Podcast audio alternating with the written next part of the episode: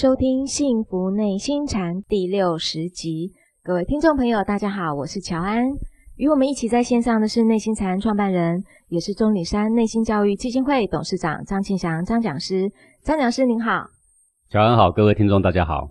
一样哦，在我们节目的一开始，先来进行听众朋友期待的张讲师的解惑时间。这位朋友呢，他想请问讲师啊，说在这个《论语阳货篇》里面，孔子有说了。唯女子与小人为难养也，近之则不逊，远之则怨。那可不可以请讲师说说其中的这个“近之则不逊，远之则怨”是什么意思呢？好的，呃，这个“唯女子与小人为难养也”啊，这个是大家千古以来对孔子的误会嘛。这个在网络上的文章我已经都发表过了啊。是。呃，各位只要输入这些关键字，你马上都会都，都可以看得到我这篇文章啊。就说为什么是一个误会啊？我们在这里就不再占时间了。那么后面呢是说这个近之则不逊，远之则怨。那么这两句话呢，它所指的是小人，而不是针对女子。哦，是针对小人。对，因为你看嘛，他写的是一种心境，是啊，一种习气毛病。呃，习气毛病多的人，古代都叫做小人呐、啊。看不远嘛，看不大，哦，斤斤计较啊，哦，这个整天烦恼的都是自己的得失利害啊，这种人我们叫小人。就一个人整天烦恼的是别人的得失利害，顾及的是别人的得失，那我们就知道这个人叫做什么？叫大人。那讲师不好意思，那我就要发现。我们很多小人呢、欸，怎么办？是啊，是啊，所以才要读经典啊。经典就是把小人变大人啊。是。当然，小人变大人的过程也会带给你幸福跟快乐啊。嗯。然后经典如果不能给你幸福快乐，那经典就可以烧了，完全没用。而且我们当了小人还不自知哦。是啊，是啊。哎，这个小人永远都不知道自己是小人啦。是。永远都觉得自己很不错。是。啊、呃，这个大人物呢，永远都觉得自己缺点很多。嗯。好。那么他说。近之则不逊，远之则怨。就是说，当你很亲近他，当你很信任他，当你任用他，当你采用他，是，然后他就越来越张狂。比如说，你在这个团体里面有一个人还小有才气，然后你就用他做什么做什么，是，他做什么表现得还不错之后，他就有一副那种好像没有我你们根本不行，是，这叫做不逊，不逊。你不谦逊，即使你再有才干，人家看你还是碍眼。是，最后你就会呢，这边动辄得咎，那边动辄得咎，人人跟你过不去。接下来的戏码就是你会怀才不遇，因为有才但是没有德啊，你会郁郁寡欢，你会说，你看老天对我多不公平，我明明这么的有才干，我为什么他们对我都不好？是啊，这个戏码啊，电视上常常会看到嘛，就开始郁郁寡欢啦，开始怀才不遇啦。是，我们如果不去检讨他做错了什么。我们光看他的怀才不遇，我们就可怜他；嗯、但是熟识他的人不可怜他，不熟识他的都可怜他啊！这个事情就是永远的历史剧码了啊！因为什么？不逊。我讲过好几次，说《易经》有六十四卦，六十四卦里面，你知道第一大吉的卦是哪一卦吗？啊，大家都以为是乾卦，对不对？其实并不是啊，是乾卦。乾卦，乾卦，你仔细看，卦辞也吉，爻辞也吉，六爻无不吉，全部都吉哦。是你乾卦起码还出爻潜龙勿用，是你起码三爻还细替弱力呀，是，对不对？是啊，哪里有说多好呢？好，就是这个牵挂六爻，沾到任何一爻无不吉的，通通是吉的。都是吉。那你看看人世上是不是这样？一个谦虚的人，该谦虚的时候就谦虚下来，他张狂起来，他发现他马上谦虚下来。嗯，自卑的时候他就调整自己，对自己要有志气，这叫谦哦。哎，各位，你会觉得说，哎，我解释的谦怎么跟别人解释的不一样？谦不，不是叫你一直低头，一直低头，不是。谦是什么？第三谦。谦卦，上卦为地，下卦为山。山本来在地上，是突出地面。你说啊、哦，出类拔萃，很好，刚好当靶打，对不对？你有没有发现，你人群里面出类拔萃的被当靶打？是啊，对。然后他就呢，错锐埋风，事情照做，但是那个傲气呢？埋到地下来，所以地在上，山在下。哎，就是等于说，地壳看起来是平平的，可是地壳下面有五十公里、八十公里那么深厚的这个地壳啊，这么深重。各位你知道吗？一般的地壳几公里呢？三十公里算是不错的地壳。是。哦，比如说我们台北盆地下面呢，大概就是三十公里。你知道我们中央山脉下面多少吗？四十五公里。你知道喜马拉雅山下面地壳几公里吗？八十公里。啊。我不是研究地质学啦，就只是刚好看到这个报道了哈。对啊，我们都不懂这个。好，你看下面越深厚，嗯，上面越有料。是，铅不一样，铅就是上面让你看起来一样，下面八十公里，上面平平的，吓死你。哇，是，对不对？好，凹下去的地方，它不让它凹，它把它填平。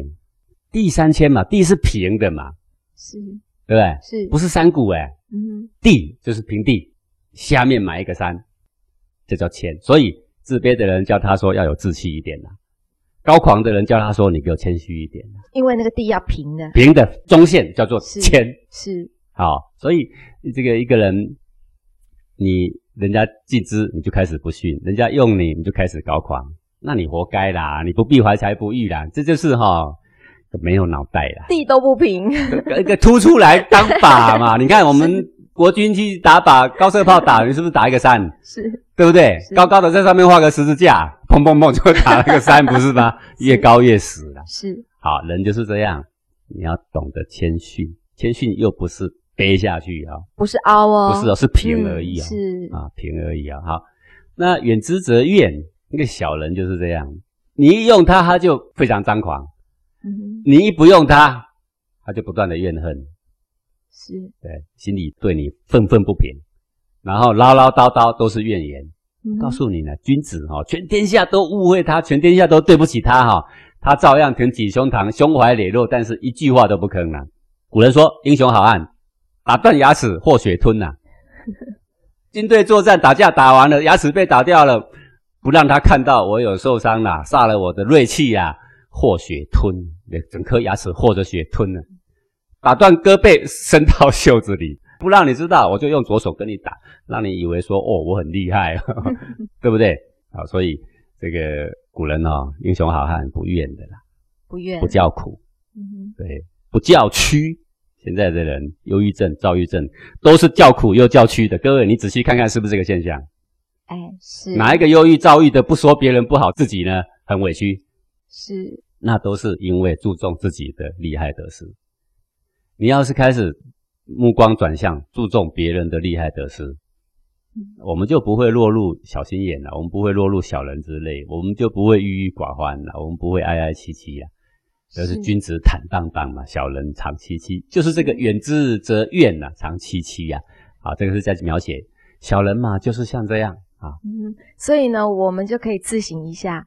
呃，我们平日的作为，我们的想法，还有我们的心情，是不是符合小人？嗯，是大半都是符合小人呐，啊，嗯，但是我们不觉得我们像小人呐，啊。是，所以啊，这个我们要平常自省一下哦。谢谢讲师。那这位朋友想想请教讲师说啊，他说我是身为职场的基层的职员，那我上面的 leader 呢，他是一个人人都称赞的好人哦，是一个好长官。可是呢，我后来发现呢、啊，他的好其实是遮盖着一些事实的表面上的好人，因为他会把很简单的事情啊，他把它说得很复杂、很困难啊，这样子呢，就会让老板都觉得说，哦，他好像做了很多的事情，而且呢，他也只做老板要检查的事。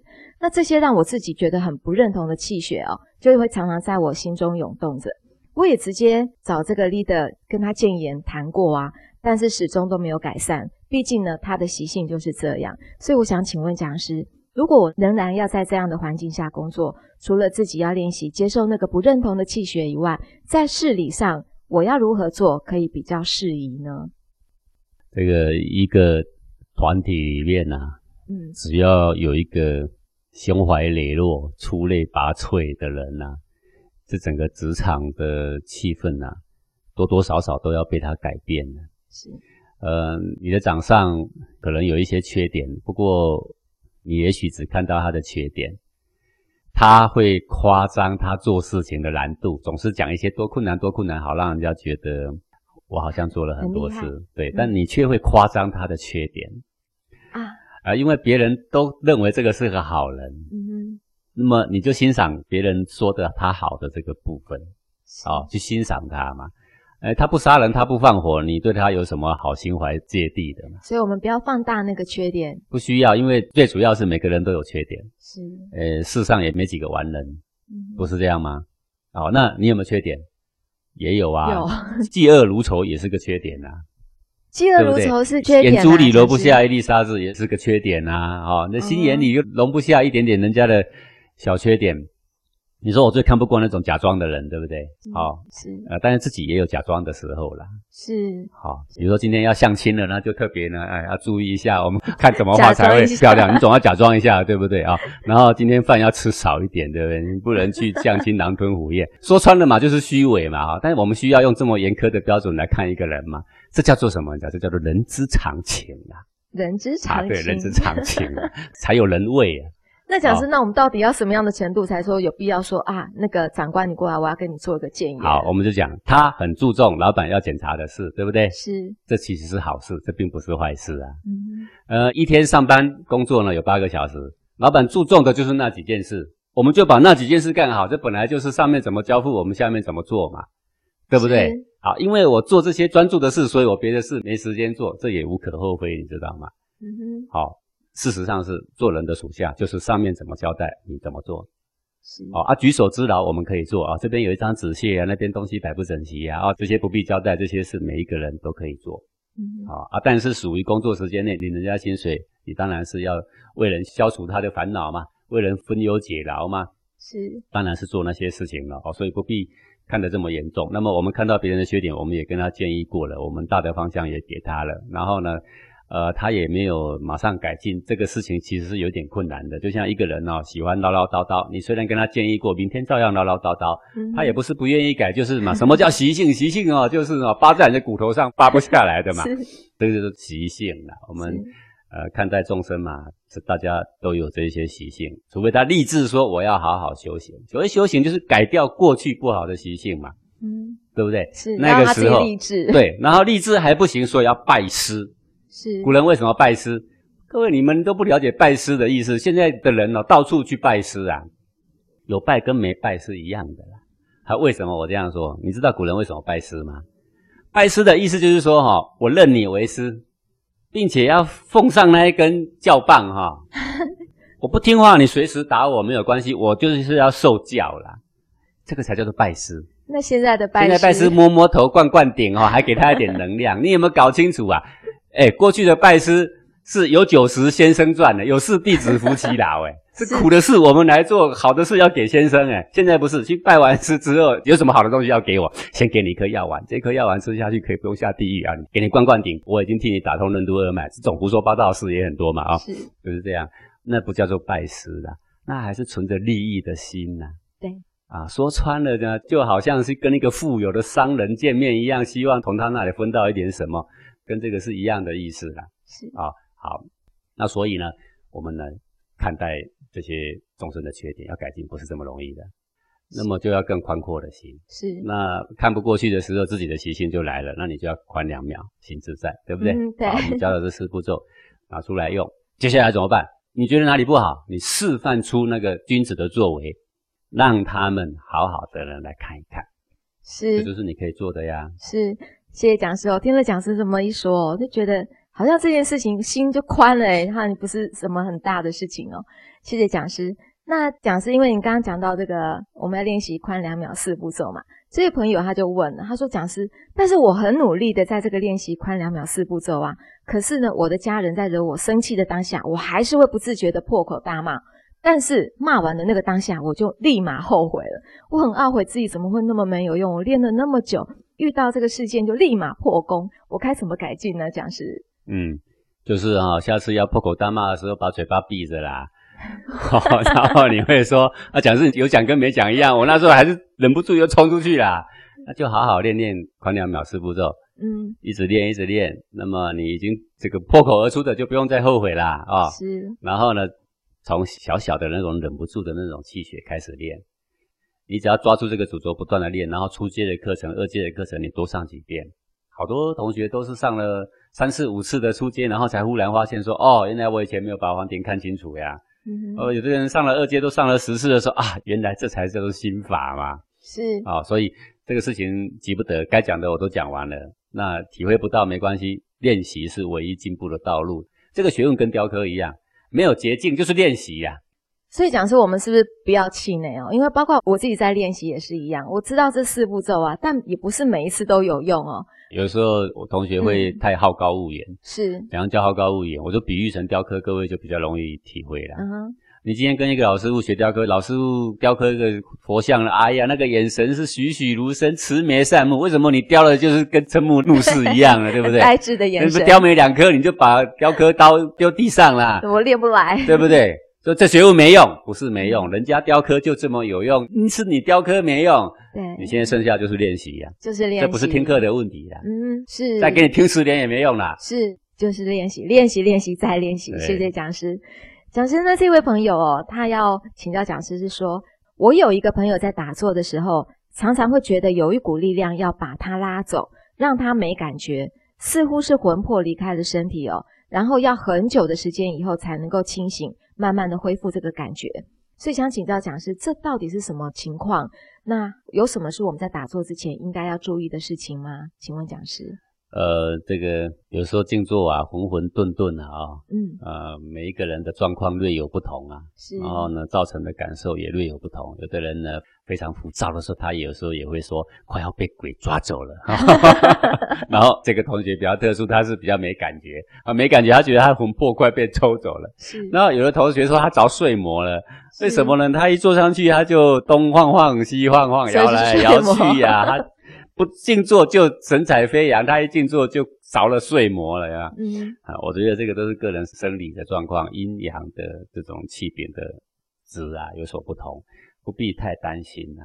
哦，啊，你就稳稳的静坐，啊，不要弄神弄鬼的啦。嗯，啊，这个专注着回到身上现有的感受上来，感受有多少就关照多少，你所做的就是关照感受的实相的一种练习。是，而不是在那边怀疑我会不会抓走啊？会抓走早就抓走了嘛，啊，不是已经脱壳好几次了，也没被抓走啊？是，担心什么呢？该经历的不都经历了吗？最多就是那样嘛，有什么好担心的呢？是，啊，那如果你要担心说哦，跟你无冤无仇，也不敢惹你呢，嗯，跟你有冤有仇嘛，总之我们要做功德还人家啦，是，对不对？常常去积功累德，我们从最简单的方式，常常去放生，常常去帮助别人。好，有的人一个月抽出十分之一捐给那个孤苦无依的人，有没有？把功德回向给冤亲等等，这些呢都是非常好的方式啊。那你说静坐前我要注意什么？静坐前清净身心啊，把杂物通通办完了，嗯，啊，然后呢，清净的地方再开始入座，就这样而已，没有什么再特殊的什么仪式了，不要想太多。不要想太多。可是讲师，你刚刚讲了，就是一个清净的地方，所以我在静坐的时候，我可以说我今天到哪边旅游，然后我觉得这个地方不错，我就一个大石头就坐在上面开始打坐，可以吗？也可以啊，但是不要想东想西啦，就是想说待会石头下有没有一只小鬼啦什么的啦，想太多啦。是哦，那当然有的人就说哦，那我。这个静坐的地方离坟墓不远，那也无所谓啦。啊，啊是心能够静得下来，都是好的啦。但是如果你觉得哪里不安，哪里不安，当然那你就不必太勉强啊。你就是在你安心的地方静坐，我想这个对你是比较有帮助嘛。啊，是。要不古人的话修行也有专门找坟墓堆静坐的啊。哦，对，专门住在坟墓堆，也就是他们的训练功课啊。是好，在坟墓堆住三年，看破生死，有没有？不再怕那一些厉鬼啊？对啊。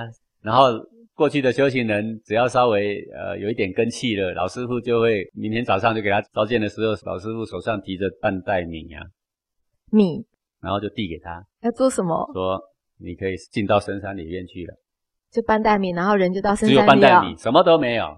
哎，这半袋米就是要吃个几天而已啦。嗯，这几天保证你不会饿死，再下去你要自己想办法，吃野食，采野菜。啊、哦，就像现在大陆的终南山也有很多这样的修行人呐、啊，嗯，都是一开始年轻跟着师父啊，然后呢，师父看他诶一定要突破他的这个内心的枷锁嘛，啊，是才能够突飞猛进嘛，然后就叫他到深山里了。现在的这种深山野地啊，也还充斥着不少这类似的修行人呐、啊。讲师，所以我们要突飞猛进，真的要用这样的做法吗？那不一定要这个做法，嗯，但是如果方便啊，他这个人有这样的志向，是任你怎么考他都不退。那当然，我们就可以用这样子比较激烈的方式啊，让它进展会快一点呐、啊。是是，对不对啊？现在的人就有用闭关呐、啊，哦，对对对，也是断食啊，对，啊，就是让他的这个心性在他考验的边缘，然后去考验考验。当然这也行啊，在王天然，我们惯用的就是行禅了。这样说来，讲师，你给我们用行禅的方法是呃温柔很多，比较有建设性 了，比较接近生活。对，因为我的主见就是修行不能离开生活了啊。是的，修行也不是不吃饭嘛，嗯，对不对？不吃饭，那也只是说在这个不吃饭过程中，把身体的毒素排一排。是啊，然后呢，我们的那个好吃的那个习性会一直上来。对，大略也就是如此而已啦。对，所以不管用什么样的方法，其实就是在讲心性这件事情哦。对呀、啊，啊达摩的话就叫他挑水嘛，挑水，挑来没用就浇掉也没关系嘛，再下去挑，挑到山上来用，是啊，各种折磨土地的方法，反正都是为了历练他的心性。对，为了历练心性。谢谢讲师。那讲师再跟您讲一个，就是我们日常生活家庭的一件事情哦。他说我的哥哥跟我的嫂子对我的爸爸妈妈非常的不孝顺，我的爸爸妈妈已经年过半百了，现在呢，这个嫂子让我妈妈辞掉工作来帮他们带小孩，而且也不给爸爸妈妈生活费，我爸爸妈妈就没有了经济来源，生活过得非常的辛苦。但是呢，我嫂子不但不感激，还威胁我爸妈说，如果不出钱给他们买房子，以后呢就不养他们了。那我爸妈本来就没有存下什么钱，把工作辞掉以后。因为养老保险缴纳的时间不满十五年，就没有养老保险了。退休以后呢，也没有收入的来源。我爸妈又非常的心疼哥哥跟他们的孙子，即使是这样的条件，也就接受了。但我身为女儿的我啊，我感到非常的痛苦。我请问讲师，我可以怎么办来帮帮我爸爸妈妈呢？呃，这个有这样的一个嫂嫂哦，嗯，这个嫂嫂很显然是很不明事理的，是，呃。我所谓他不明事理，并不是说他请他的妈妈辞掉工作照顾孙子，这叫做不明事理啊。其实老人家照顾孙子很愉快的事情啊。对，含饴弄孙。对，含饴弄孙没什么不明事理的啦。是。那么你都不给这个长者一点生活费，那这个心胸就有点太狭隘了。嗯。他又说如何如何，我以后就不养你。对。有没有？那如果是古人来说，就出这种媳妇讲这种话，赶出去。我也不必你养了，是啊、哦，靠自己也可以啦。不过呢，你自己是他的女儿，对不对？你在旁边难过难过个什么？你跟你的妈妈讲，她不养你，我养你，你不用担心。是，一天吃不了多少饭嘛，你有什么养不起的？你在那边难过什么？是，对不对？自己的妈妈呀，又不是别人的。是，呃，人家不养，我们自己养嘛。他对我们的养育之恩，我们自己。敏感五内呢，我们要自己要知恩图报嘛。但是我看不惯嫂嫂，她明明也是做错了，我就无力可施。这可以好好坐下来跟嫂嫂谈的。嗯，她如果讲话对妈妈真的很没有礼貌，训他一顿都可以的。啊，这个事情要有先后啦，你不能没事就训你嫂嫂，嫂嫂比你大嘛，对不对？是的。好，然后呢，你可以先委婉的劝谏，在中间呢来跟他说说为人子女应有的道，起码你对父母你的基本的敬重。是什么？你不养妈妈可以，以后你的小孩绝对不会养你。是，好、哦，他说你今天对妈妈这么不好，来，你们搬出去，我不希望你跟妈妈住在一起。妈妈，我的，我自己养，是可以的。你何必让你的妈妈整天受她的气呢？对，对不对？啊，如果你说你哥哥都不给他生活费，我我觉得这个哥哥也是值得检讨了。是，你的太太不给钱给妈妈，问题妈妈是你的呀。对，偷偷摸摸你都要拿钱给她呀。是啊，这也是一个方法，对不对？嗯。啊，再说，如果是我，我才不偷偷摸摸嘞。是。我就跟他说，你要不要当我家媳妇？你要当的话，是给妈妈钱有什么不对呀？是。生活费而已啦，又不是多大的钱。是。对不对？各位，你不要以为我我就专门排斥女人，不是的，而是作为人家的儿媳呀，或者女儿啊，敬重父母那是天经地义的事情啊，这没有什么好说的啦。是。如果连这一点都做不到，嗯，啊，干脆少出门呐。古人很多这种的，对不对？是啊、呃，就叫他下堂球去。嗯哼，对，你不要讲是啊，怎么说话这么严重啊？啊，我告诉你啊，对父母的恩都不知道感恩的话，其他没什么好说的。懂了，谢谢讲师。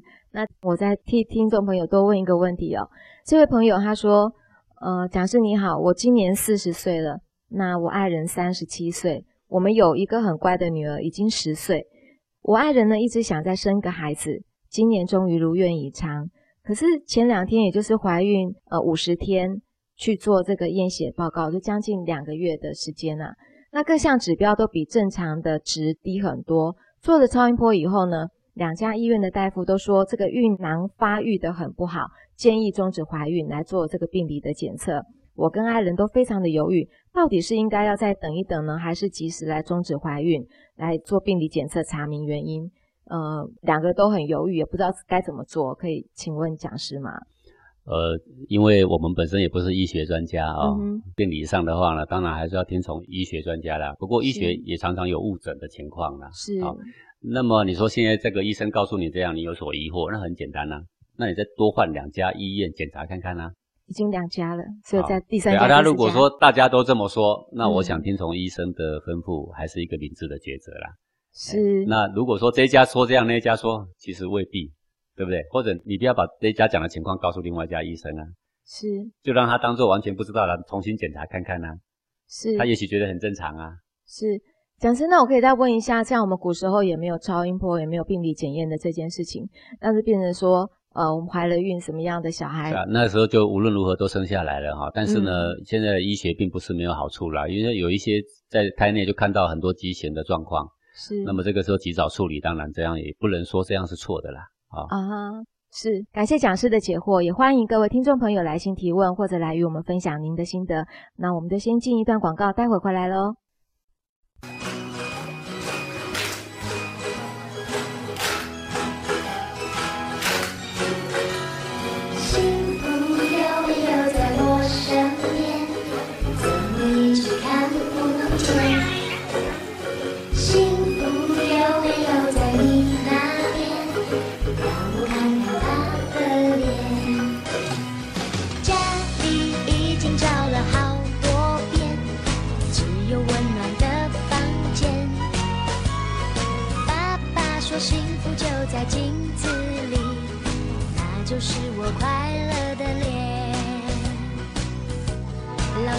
说，如果欲望能够少一点，快乐就会多一些。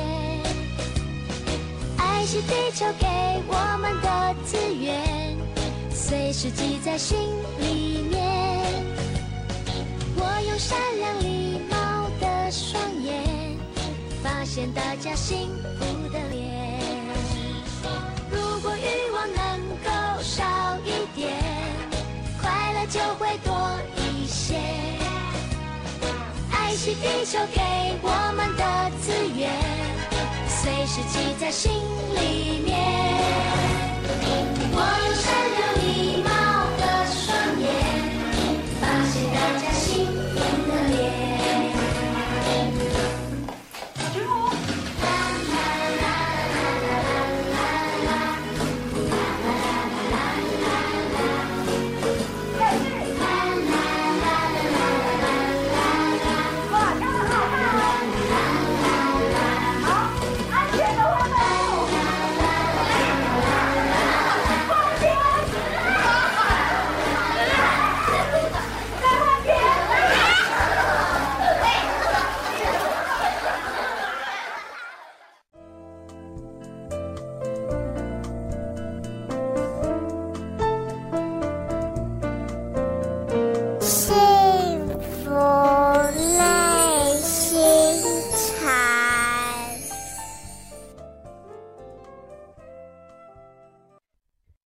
欢迎回到幸福内心禅。在这一节的节目一开始呢，要麻烦讲师跟我们讲一个公案。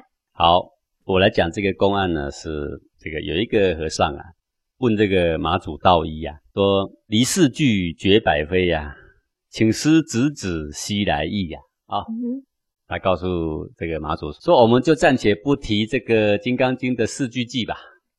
是，先不要提。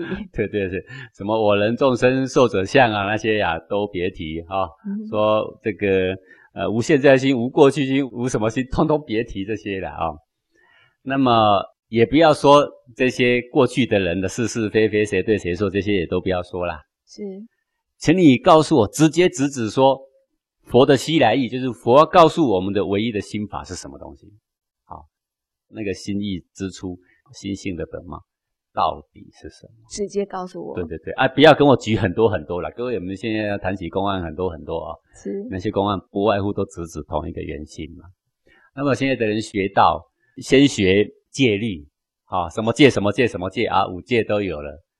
然后再来学十善哦，什么善什么善什么善 哦，学这么多哦，然后呢又如何如何如何哇，他学起来千百条啦。是，嗯，不要跟我讲那么多了。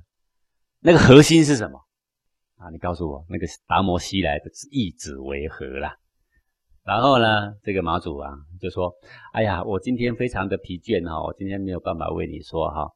这样吧，你去问这个智障吧啊。”呃，他这个障是念藏啊，嗯嗯，但在这个佛家里边，这个字都念障。你去问这个智障吧。然后呢，这个和尚呢，就来问这个智障啊。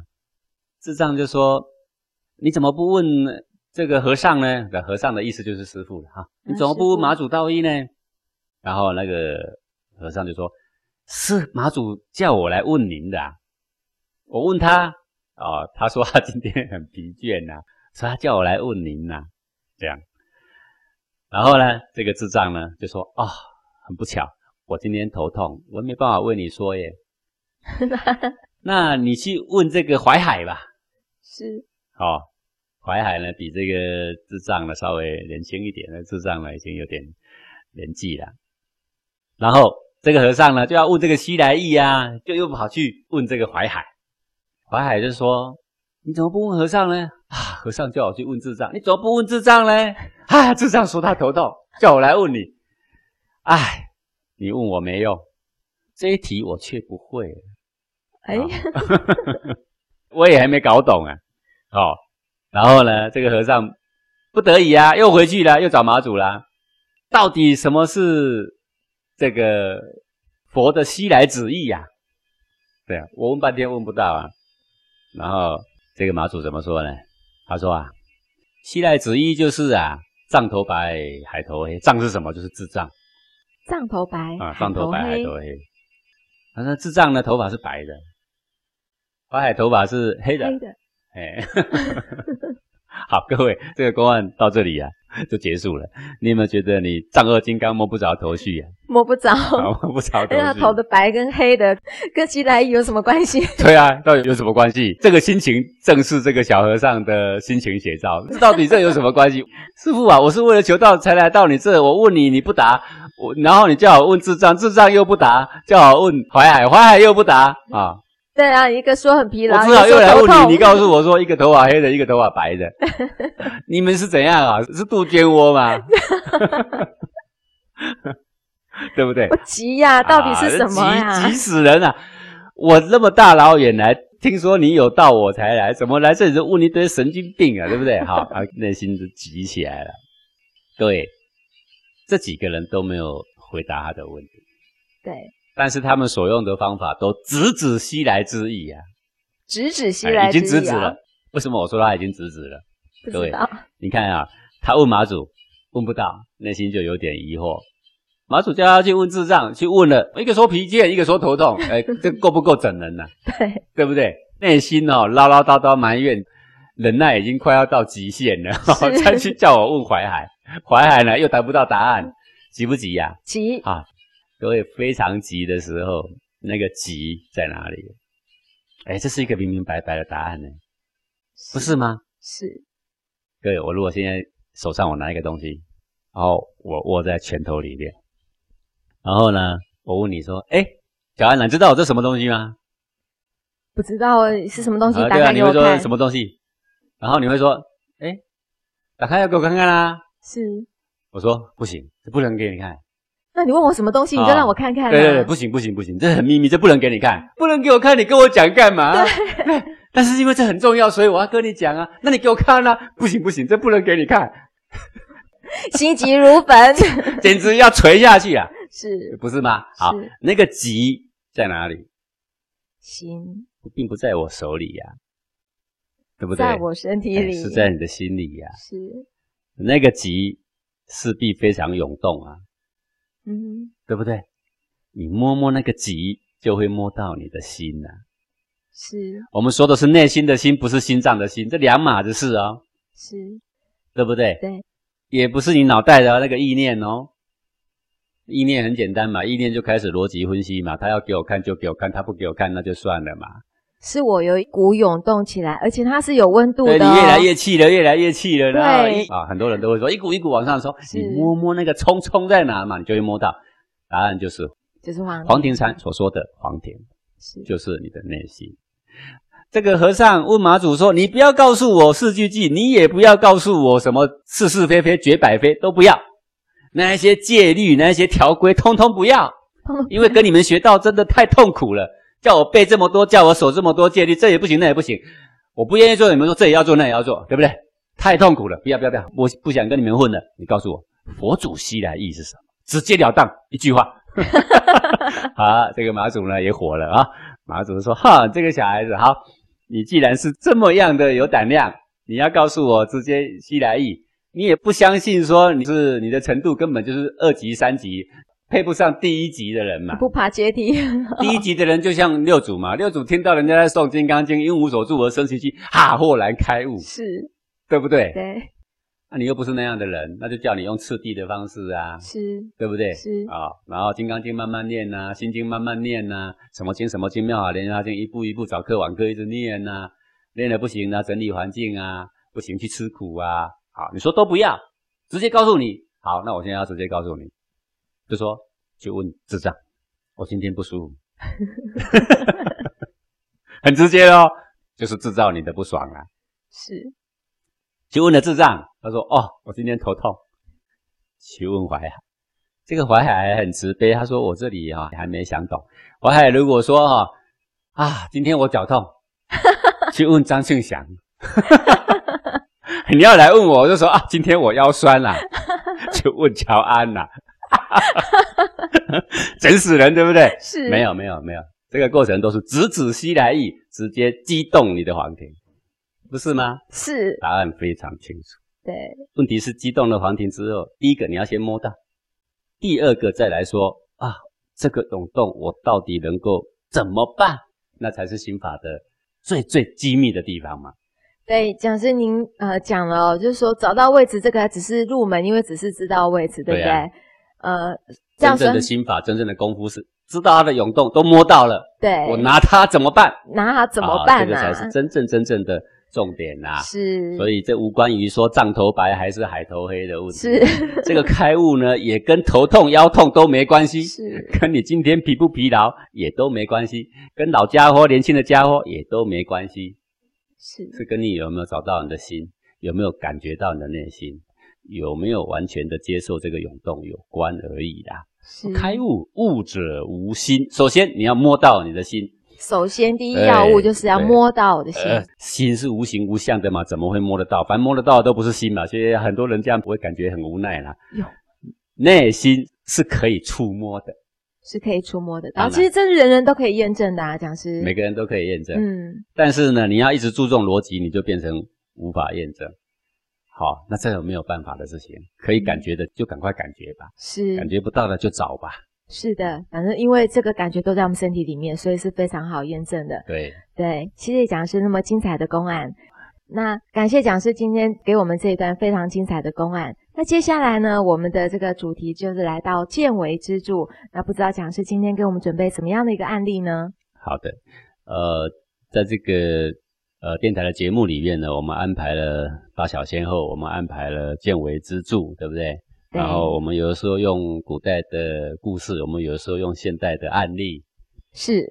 其实见微知著也就是大小先后啦。大小先后。对，但我们可以从一些小小的事情，因为看到它的本末倒置，我们就知道未来的发展了。就是。呃，大小先后没有分好的话，那就造成未来一定会有很不良的影响。是是是。好，那因为你现在就在发生，你就看到未来不良影响，所以叫做见微知著嘛。对。好，我们现在来举一个古代的一个案例啊。哦，今天的案例是古代的。对对对，这个是呢，呃，战国时代的霸主，好，齐桓公。齐桓公。齐桓公呢，他的宰相呢就是管仲。管仲，那各位都知道呢，齐桓公非常非常敬重管仲，他其实是整个国家都交给管仲管理的。齐桓、嗯、公本身不管国政的，是，他因为得到这样一个贤人，所以他其实是真的是垂一掌天下事，他很轻松的。是，那他称管仲为相父，就把他尊为宰相又像父亲，叫相父。相父。所以这个齐桓公有事情要问管仲，他其实是不敢招管仲的，他是要移驾到管仲那里去请教的。各位你就知道说，这个齐桓公其实是非常注重这一位贤人呐。是。那把整个国家都交付给他，深得齐桓公的信任呐。哦，好，这个有一天呐、啊，管仲呐，快要死了啦。快要死了，生病了，重病啊，然后齐桓公就去慰问他了。哦，齐桓公就说啊，啊，这个仲父啊，您已经生病了，那现在还有什么要这个教我的吗？好，有什么话要对我说的吗？其实他所说的就是有什么遗言吗？哦，因为你不在的时候，我六神无主啊，我不知道怎么治国了嘛。好，然后管仲呢就跟齐桓公说了。希望我不在的时候，国君您能够远离易牙、跟树雕、跟长之屋、跟魏国的公子叫做曲方这四个人啊，四个人，一个是易牙，嗯，各位易牙是谁？你知道吗？这个易牙啊，就是齐桓公的厨师啊，这个家伙太会煮东西啦，煮到呢，这个齐桓公对他非常非常的赞赏啊。那么他呢，有一次呢，齐桓公呢就开玩笑说：“哎，不知道这个小孩子的味道是怎么样？人家说小孩子很好吃啊，你知道吗？那个时候易牙有一个不到三岁的小孩，是。隔一天，易牙就端上了一碗肉给齐桓公吃，问他好不好吃啊？吃完，齐桓公赞不绝口啊！哎呀，这是人间美味，怎么会有这样的美味？哎呀，你真是太会煮了，这什么东西呀？”他的小孩吗？哎，这就是小孩的肉啊！啊，齐桓公吓一跳，你怎么会有小孩呢？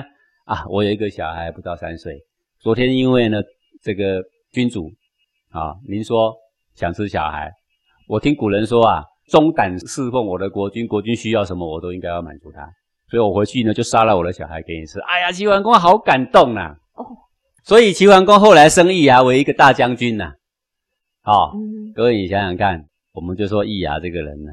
忠不忠？齐桓公就问管仲说：“易牙，我只是一点点口味的需求，他都狠心杀掉他最爱的小孩给我吃，他对我这么忠心，还有什么可疑惑的地方吗？”哎，各位，这样齐桓公这个角度讲是很有道理的。你看他为了要照顾我，你看他什么都可以牺牲，连自己小孩都牺牲。哎呀，这个人我应该要整个国政要委任给他，他还哪有这么死忠的人？无比的尽忠。管仲。已经快死了，人之将死，其言也善了。他就对齐桓公说：“人的常情，虎毒不食子啊，没有不爱他的儿子，他内心肯定是很爱的。为着某一种目的，他连他的儿子都可以牺牲，这个人的狠，那也就可见一斑了。各位不是吗？是。那有一天，当您不能满足他的那一份欲望的时候，他那一份渴求的时候，他对你的狠，你可想而知吗？”是，不是吗？是，这就是本末的问题呀、啊。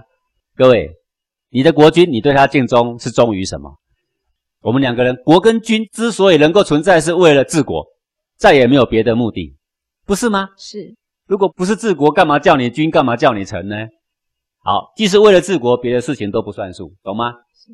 国君只是为了满足他的口欲，能满足就满足，不能满足，这根本小事一桩，不值一提。是。杀人是多大的罪过，何况是杀自己的儿子，是多么的狠心，心可以冷到如此，把自己的儿子杀了，剥了他的皮，砍了他的手脚，放到锅里面去煮。各位，你想象得到这个画面吗？你想象那个煮了亲生的骨肉的那个画面吗？那是多么残忍的事情，这么冷血的事情，比畜生不如。他会对他的国君尽忠吗？会的，除非那个国君身上看到他可以满足的欲望，比如说名利。这样的人跟在齐桓公旁边，不是为了名利，不是为了地位，还为什么呢？就为了那一份富贵。为了富贵可以杀自己的儿子，是什么样的人？对各位，很多人大小先后不分，还挺可爱的。为什么？我们只知道他笨，但他这个人并不坏。这种事情的大小先后的本末倒置，为了满足某人的口欲而杀掉另外一个人的生命，是好人吗？坏人。谁看都知道是坏人。嗯、只有一个人认为是好人，就是齐桓公。齐桓公。对不对？他认为这样子是本末，从旁边看很清楚啦，嗯、本末倒置了呀，是大小不分。各位，口味重要还是生命重要？生命重要。口味重要还是亲情重要？满足你的国君的欲望重要，还是治理天下国家重要？对不对？完全不分。所以管仲自己心里很明白。但是管仲在的时候，为什么没有想办法去除易牙？因为管仲认为我还在，我都压制得住他。嗯哼，没问题，就让你们呢在那一边旁边呢陪陪齐桓公，我不管你们，没事的。但是现在管仲已经要走了吧，人之将死，其言也善，他不得不说说内心话。他说：“这个人你要离开啊，杀儿子给我吃，这个人还不能信任吗？”对，正因为这样，所以不能信任。对儿子都这么残忍，对你以后的残忍，可想而知。可想而知。你可以解读为他怀着某种目的，而不是真正为国君尽忠。是。好，为国君尽忠的人要示范出正确的纲常伦理，怎么可以杀掉自己的儿子？对不对呀？治国就是为了要立纲常而已嘛，不然要立什么呢？好，然后齐桓公接着又说：“那树雕呢？树雕对我何其的好！树雕自宫，然后来侍奉我。哎，各位，什么叫自宫？就是当太监了。没有人叫他当太监，他为了侍奉我，他干脆割掉，然后当太监的自宫呢。然后这样的人也值得怀疑吗？他都牺牲自己，牺牲到这样了呀。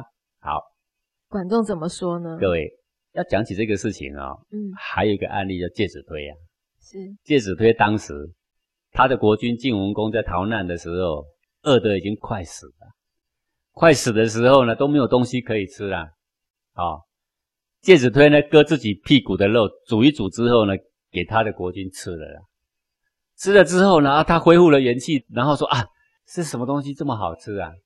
他才知道说哦，原来是。介子推的屁股的肉，各位，这个不同哦，不同在哪里，你知道吗？因为这群人都快死了哈，这时候不知道能撑多久啊，就牺牲了我，先让我的国君能够撑下去再说，这才是忠。就算牺牲了我也没关系，是因为这都是在逃难之间，这无关于治国的事情了。是，就是国君的生命。对啊，如果说今天还有别的食物可以选，我却要显示我的钟，割了我的屁股。我们就会说这是造作的小人，是好，各位这样懂吗？懂。今天齐桓公在宫里是怎样？快饿死了吗？没有啊。如果快饿死了，全天下都已经死光了，没人可以选了。你说我煮了我的三岁儿子给他吃，救了我们国君，等于救了天下。那我说好，这算是情有可原呐。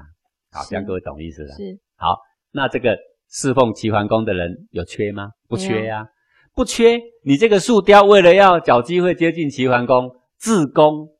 然后呢，让齐桓公感动，然后去侍奉齐桓公。我请问你，他所图为何了？对不对？所以管仲就说了，人的常情没有不爱他的身的。他为了某个目的，连他的身都可以割舍的时候，他对你还会有一点割舍不下的吗？那是不可能的，对不对呀？对。好，这是可想而知的。可想而知。对。各位，你看发生过那样的案件吗？为了要骗保险费啊。哎呦，自己的手可以剁掉，是。那好，我们就可以知道一件事情，他爱钱比爱身体还爱喽。是，以后如果为了钱，他牺牲任何人的手、任何人的脚、任何人的头都可以，你信不信呢？是，对不对？对。好，我们从这个本末上你就可以知道啦。对。好，我今天如果说我要给你五十万剁你一根小指头，你要不要？我不要。哦，你绝对买不到，没有人要。我觉得这个就是本末问题啊。是。我拿了再多的钱，我的生命不在的时候，对我有什么意义嘛？嗯，对不对？是。好，那这个就是本末的问题。所以管仲。在这个很小的地方就看到说，哎呀，这个树雕这个小人呐、啊，不处理你是因为呢，齐桓公都把国政委任给我了，我好好治国，我不会对不起天下众生啊。啊，你们在后宫里面陪陪我的君王怎么取乐，那我不管了。好，哎，是他是因为他还在，所以允许他们的存在。是。好，然后齐桓公又说了，那你说这个长之乌，常之屋你也叫我离开他？你知道常之屋吗？常之屋啊，他是未卜先知的人呐、啊，而且他能够治那个很严重、很严重的病，救很多人在鬼门关把他救回来啊。这种未卜先知的人，我们还要怀疑他吗？对不对？是。过去未来他都知道，他告诉我的事肯定是正确的啊。每次给他检验都正确的啊，我为什么要怀疑他？管仲怎么说？他说啊，生死是命。还有严重严重的病啊、哦，这是天呐，这叫做命运呐。国君呐，你今天为君在世要治国啊，你不懂得说任由天命，不懂得守住义理，守住根本，而呢，屏障着说你旁边有一个长之屋，能够呢知道过去未来，能够呢帮你补生死。你相不相信他以后啊将无所不为啊？会妖言惑众的意思？类似这种的，为什么？因为能够补到人的生死，哪一天要死，又能够怎样？能够救他的死吗？嗯、能够救那种很特别、很特别的病，然后鬼门关把他抢回来，抢一次、抢两次，能够抢十次吗？最后还不是死，是，对不对？是，但是他却有一点点异于常人的能耐，然后呢，就得到你的信任。那以后呢，会不会假你的意而做些什么？所以他才说无所不为。是，好，好。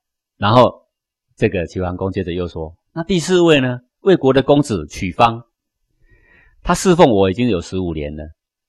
他的父亲死，也就是魏国的国君呐、啊。他都不敢在我这边哭，也没有回去奔丧。他侍奉我这么忠心，还要可疑吗？管仲说啊，人的亲情最浓最密的，不外乎就是他的父母了，不是吗？是。他的父母过世，是这个事情比较大，还是留在这里侍奉你事情比较大？当然是父母过世。呃，各位，这个我们要想一个前提哈。嗯。齐桓公如果没有这个公子曲方。侍奉就会死的话，那他留下来是有道理的。是，齐国难道缺少仆从吗？魏国的公子回去奔丧几天，一个礼拜也好，一个月也好，回来齐桓公就怎样饿死了吗？不会，不可能的事情，而且说不定还更胖呢，根本就毫发无伤。嗯，毫发无伤的话，你的父母过世，你不回去奔丧，你的孝心何在？连这样不孝的人，然后呢，美其名说他忠他的君。那这个叫做虚伪啦，是，对不对啊？这个大小本末，各位会分吗？那你好，你说讲师啊，过去也有很多人，他的父母过世，他也没有回去奔丧啊。那是为什么？为了天下国家，在外面奔波，奉君之命，国比较大还家比较大？国比较大，国比较大。而这个国确实是事情放不下，是放下影响工程，影响国家安危，那当然这是不能回去。这并不影响他的孝思，你懂吗？是，他也会遥远的对天祭拜，告诉他的过世的父或母，告诉他说：“我之所以不能回去的苦衷是什么？请你们谅解。”但是在太平时代，他明明是可以回去奔丧，君不需要这个人侍奉啊，嗯、一点都没有需要啊。是，你走了根本没事啊，而你不走，那这个人不孝已经至极了，对你会忠吗？嗯，对不对？有很大很大的隐患呐、啊。是，好，因管仲快死了。管仲说：“人之将死，其言也善啊，君王啊，你一定要听我的话啊。”那个时候，齐桓公真的很信任管仲啊。好，嗯，他说：“好吧，好吧，我听你的。”然后呢，管仲就死了。管仲就死了之后呢，齐桓公依他的承诺，把四个人通通给赶出去了。真的就赶出去了。你们离开吧。他虽然很不舍，离开吧，离开吧。好，离开了之后呢，齐桓公啊，吃吃不下，食不知味啊，怎么食不知味？为什么没有人说笑话给我听啊？没有人说呢那一些八卦给我听啊？是，对不对？是啊，然后呢，就变成呢啊，这个宫廷里面呢，他就觉得懒得在治理啦，也不打扫啦，一塌糊涂啦。然后呢，他就生起病来了。生起病来呢，这个早上去早朝的时候也没有威严了。就这样过了三年了，等于他很忍呢。这四个人多有趣啊，在身旁每天给我找乐子啊。他找乐子，但是他。闯不出祸，那是因为管仲还在。嗯，对。然后过了三年呢，真的是很无趣的生活啊。然后齐桓公自己心里就说了：“说你看，这个管仲也有料事料不准的地方吧？我以前把他封为圣人嘛，对不对？也出错了吧？嗯、你看他一走，我把四个人逐出去，国家没有更好，然后呢，宫廷里面也没有治好。为什么宫廷里面没有治好？因为管仲不在。是。齐桓公其实没有多大治国的能耐。”对吧？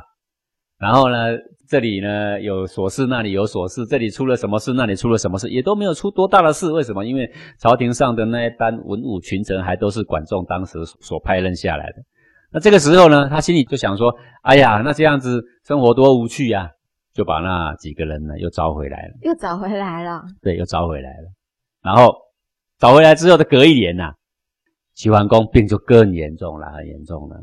大家都知道说齐桓公所剩日子不多了，然后这个长之屋啊，就是会卜卦的料事如神的这个人呢、啊，他就呢告诉大家说啊，我们的齐桓公已经将死了，而且呢我已经算出某日。他算错在某日，他的特长就是会算出生死的日子啊。大家都知道他要死了啊，对不对？对，为什么前面管仲说他日这个人日后会无所不为？为什么？他料事如神，他就敢假圣旨了，你知道吗？是。管他说这一天到底会不会死，不管他到底会不会死啦，反正我这样说，大家要相信说他今天重病，我说他会死，他就是会死啦。大家都相信。所以大家叛变的心不就起来了吗？是。然后那时候的易牙、树雕、乌兹场就开始作乱。怎样作乱呢？进出的宫门把它堵塞起来，去到齐桓公的那个门啊，把它筑墙，你知道吗？只留下一个缝可以递食物下去。那那个时候呢，所有的人都离开齐桓公，齐桓公要吃也没有，要喝也没有，只有一个小小的鵯妾从那个小洞爬进去，他要跟着齐桓公一起生死，因为他是他的妾嘛。嗯，哦，只有这个人。然后齐桓公在那里活活饿死啊，然后。这三个人就在外面作乱啊，然后魏国的公子曲方呢，就把这个齐国里面呢，二十五户为一个社，他弄了四十个社的这个户口啊，投降给魏国，准备要讨好魏国。为什么？因为他这本来讨好在这一边，现在这边讨好不到了，他要开始去讨好这个魏国，丢齐国的脸了。好，你看是不是全部的人？都被管仲料中了，都料中了。齐桓公要闭上眼睛要死之前，长长的叹了一口气，说：“哎呀，圣人的见解岂不是非常非常的遥远吗？”这个时候说完话，咽了一口气，死掉了，一片呜呼啦。嗯，然后呢，旁边那个宫女啊，就陪着齐桓公，四面都墙被围起来了嘛，没有任何人可以进去了嘛，因为他们准备作乱了嘛。是。然后那个宫女呢，婢妾也饿死在里面了。等这个乱世过后，大家把墙打掉，齐桓公的身体呢，已经长龙、长蛆、蛆爬满整地了。嗯，那个宫女呢，身体呢，面色红润，一点不发臭，身体生软如绵。这个是一个真正为夫而殉命哈是的一个人呐、啊。是，他说：“你们都造反了。”臣不就是为了应该要尽忠吗？你们连臣都不尽忠吗？我一个憋妾，我尽忠给你看看。是啊，他是这样硬骨子的人呐、啊嗯。所有的人都逃难了，只有这一个人跟着齐桓公啊，到这个地下酒泉去了啦。是大概这个意思。各位你看看啊、哦，这些臣啊，平常表现的那么尽忠，而事实如何？这就是见微知著。对，见微。管仲为什么能见微知著？就是看他们的本末有没有导致。是。见微知著非常重要，非常重要。每一个事情如果能够在小地方就看到未来的发展，嗯，那么我们就可以防范于未来。是我们感谢讲师今天的空中讲授，也感谢各位听众朋友的收听。我们下星期同一时间空中见喽，拜拜。宝宝，周末妈妈要出差，你在家要乖乖的哦。为什么妈妈你周末又要离开我？不嘛不嘛。因为妈妈要去传播幸福内心禅，让更多人能得到幸福呀。可是妈妈不在，宝宝会很想你的。想你的时候，我好孤独，一点也不幸福。嗯，宝宝，你最爱吃冰激凌了。可是如果让你每天只能吃同一种口味的，你还会喜欢吗？嗯，那我可能吃一百天就不会喜欢了。为什么呢？因为会腻啦。对啦，任何一种美好的感觉都不能天天重复不换，是不是？如果你能把想念当成对妈妈的一种新感觉，那会怎么样呢？那我会觉得舒服些。对啦，那告诉妈妈，那这种想念的新口味在你身上是一种什么样的感觉呀？就是心里痒痒的，好想见到你哦。哎，对啦，那就把这个感觉当成跟妈妈之间新口味的冰激凌，让它痒痒的，然后开心的等妈妈回来，好吗？可以了，妈妈。而且我觉得这样很好，再看到妈妈我就觉得更幸福啦。对了，真是聪明宝贝。幸福呀，不是因为妈妈在哪里，而是因为你学会了对所有的感觉都喜欢、都欢迎他们，所以你的人生就更加丰富和精彩啦。